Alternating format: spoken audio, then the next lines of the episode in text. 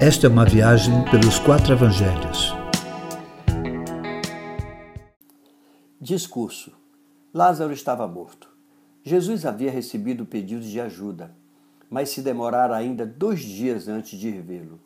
Nem sempre, querido, Deus atende o nosso pedido na hora da dor, mas o faz na sua própria hora.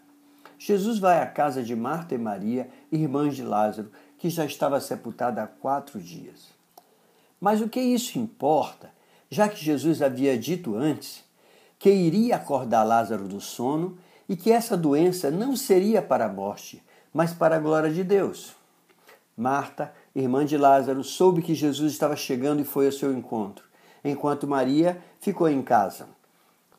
Ao chegar diante de Jesus, o discurso de Marta parecia cheio de fé. Se tu estivesses aqui, meu irmão não teria morrido. Jesus prontamente, conhecendo que era apenas um discurso, tentou provocar a fé de Marta. Teu irmão vai ressuscitar. Tal afirmação de Jesus expõe a superficialidade do discurso de Marta, pois imediatamente ela transferiu tal ressurreição para o final dos tempos. Eu sei que ele vai ressuscitar na ressurreição do último dia.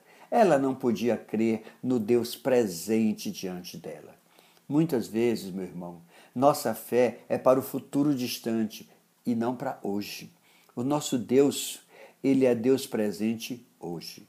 Jesus, muito amoroso, insiste com ela que ele era a ressurreição e a vida, e se ela cresce, ainda que houvesse morte, a vida surgiria novamente. Marta responde usando o discurso pragmático, saindo do campo da fé e entrando no campo da religião, da teologia e disse: Sim, Senhor, eu tenho crido que tu és o Cristo, filho do Deus vivo, que devia vir ao mundo. É muito fácil, meu irmão, abandonarmos a fé e nos apegarmos a doutrinas e postulados da teologia sem perceber o poder de Deus presente. Logo Maria chega e o discurso parecia o mesmo, tinha o mesmo conteúdo. Se estivesses aqui, o meu irmão não teria morrido, mas por certo tinha algo diferente nesse discurso. Não era um discurso superficial, pois ao ouvi-lo e vê-la chorando, Jesus se move para fazer algo. Nossas palavras, meu irmão, devem ser coerentes com o que de fato cremos. A fé ou a descrença também se demonstra pelo que falamos. Jesus, em todo momento, falava com autoridade, não jogava palavras ao vento, não era um simples discurso. Meu irmão, creia e esperar, ainda que fora do nosso tempo, esperar que Jesus se mova em nossa direção. É desse jeito.